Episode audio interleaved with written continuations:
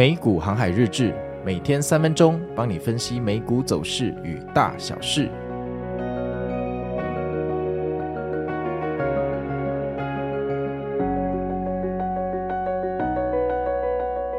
大家好，我是美股航海王。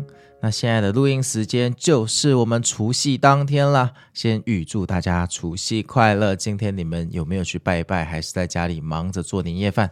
不过现在大家好像年夜饭习惯去外面的大饭店吃哈，不像小时候就要帮爸爸妈妈在那边做年夜饭，忙一整天啊，还要弄一些嗯，像那种年菜有没有？一个人要吃一整株那恐怖的年菜哈，恐怖年菜，我最讨厌吃那个。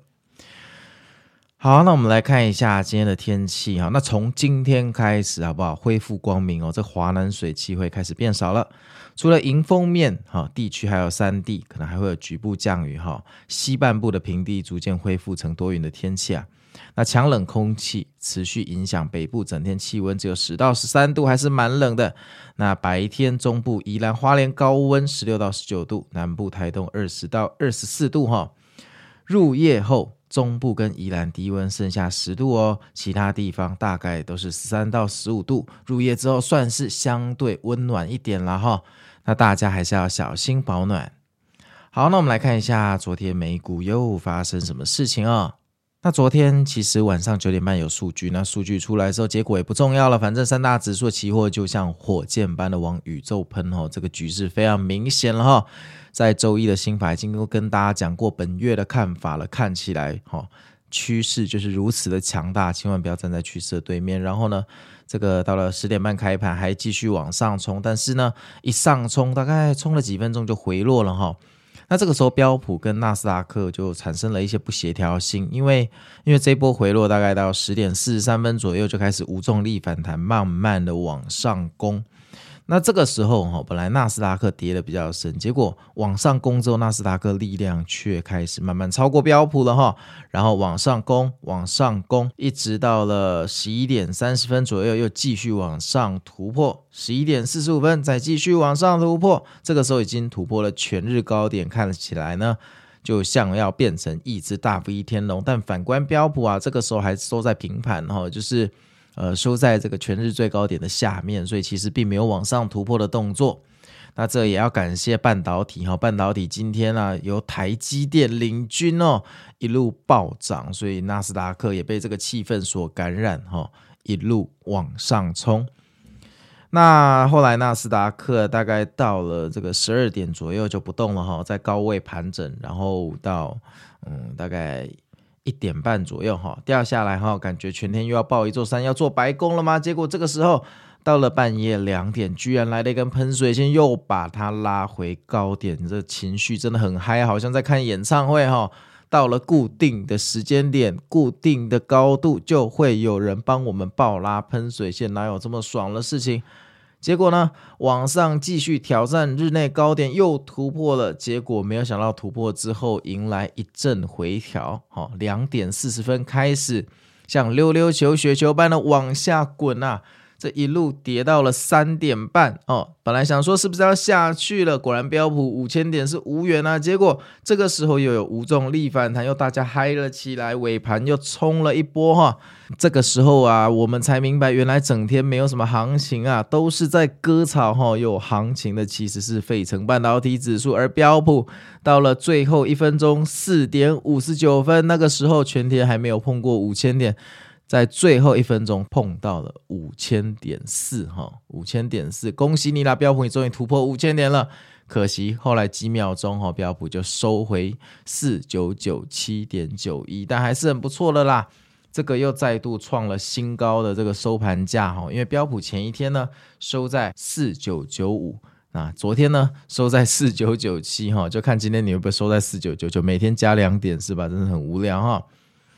好啊，那这个走势看起来非常的强大哈。自从 FOMC 假下跌之后，就一路上涨，这行情真的很开心。这个确实哈，是我这五六年来最快乐的啊，这个春节哈，从来没有这么好的春节过，真的从来没有哈。也许做的节目稍微有趣一点，但更重要的是每天呢，这个大家的钱都在增加，看起来真的是困饱数钱。你们到底有没有去列印这个纳 V 的这个？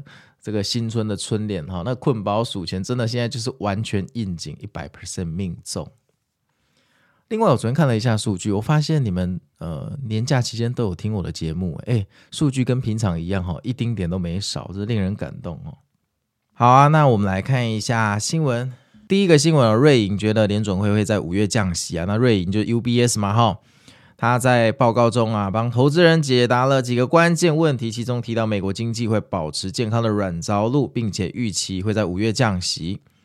那今年啊，相对于大型股，瑞银更看好小型股的成长，因为他觉得小型股都还没有补涨哈。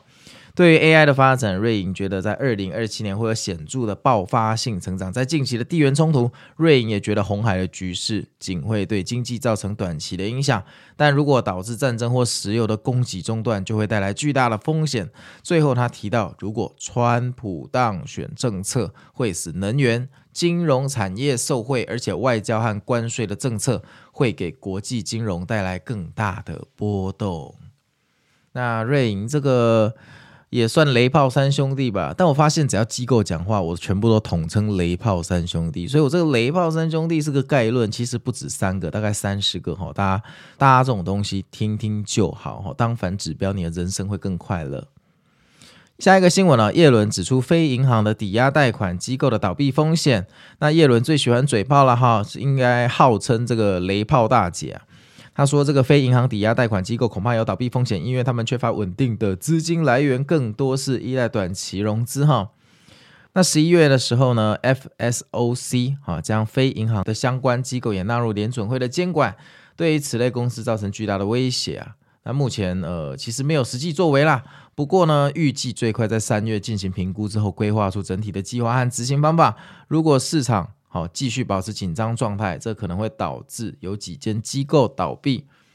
那这个就看看就好，反正想得到的都不是黑天鹅。不过如果真的倒闭，那刚好怎么咱们三月总该下修了吧？哈，你这个标普你要直接涨到七千点，是不是都都不会跳？我是无所谓了，好不好？满仓啊，你慢慢涨哦。但我只是觉得很夸张而已。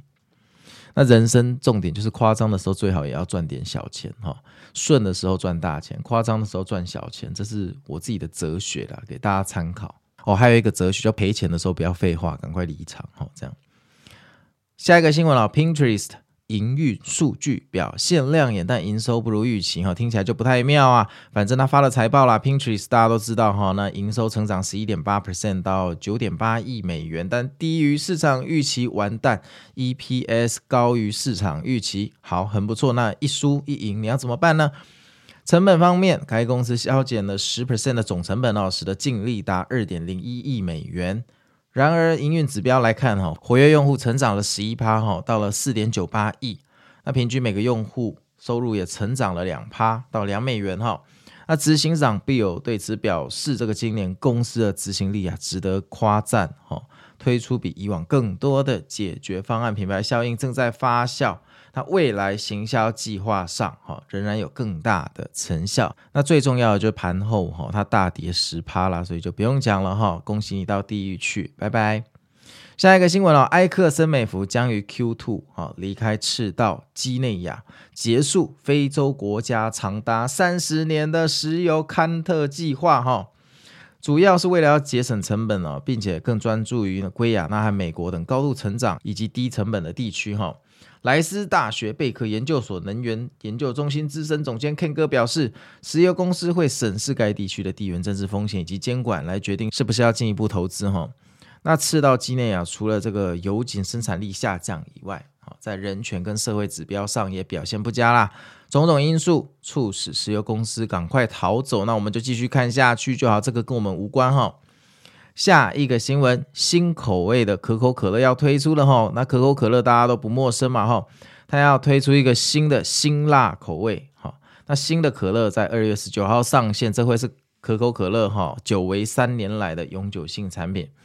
那该公司表示，这可口可乐至今最大胆的创新哈，其发现消费者对添加新的香料有浓厚的兴趣。那这款可乐哈，充满了新香料以及覆盆梅的独特口感，将冲击消费者的味蕾。虽然不一定很辣，但一定能提供与众不同的感觉哈。预计会有零糖跟普通的两种版本，这个我就不知道。反正我自己都喝那个原始版本，我也不太喝零糖的可乐哈。喝起来就不知道为什么没那么好喝。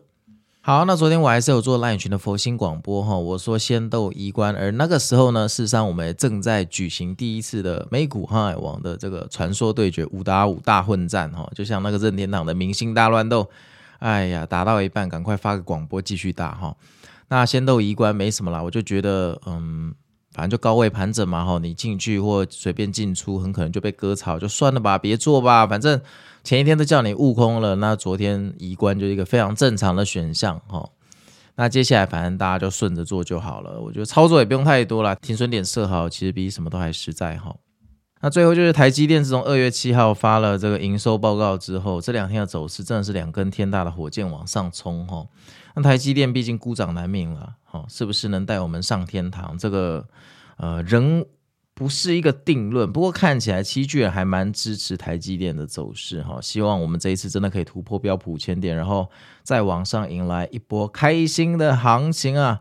那这个苹果拜托也不要再盖麦当劳哈，拜托振作一点可以吗？你这个大哥是不是要下地狱去了？看了真的是有时候都觉得很囧。好，那今天是我们传统的除夕，大家记得跟家人好好开心数钱发红包，反正你们赚那么多就发多一点，然后不要太吝啬，吝啬会亏钱哈。那祝大家新年快乐，美股航海王祝你们新年快乐，那我们就明年见喽，拜拜。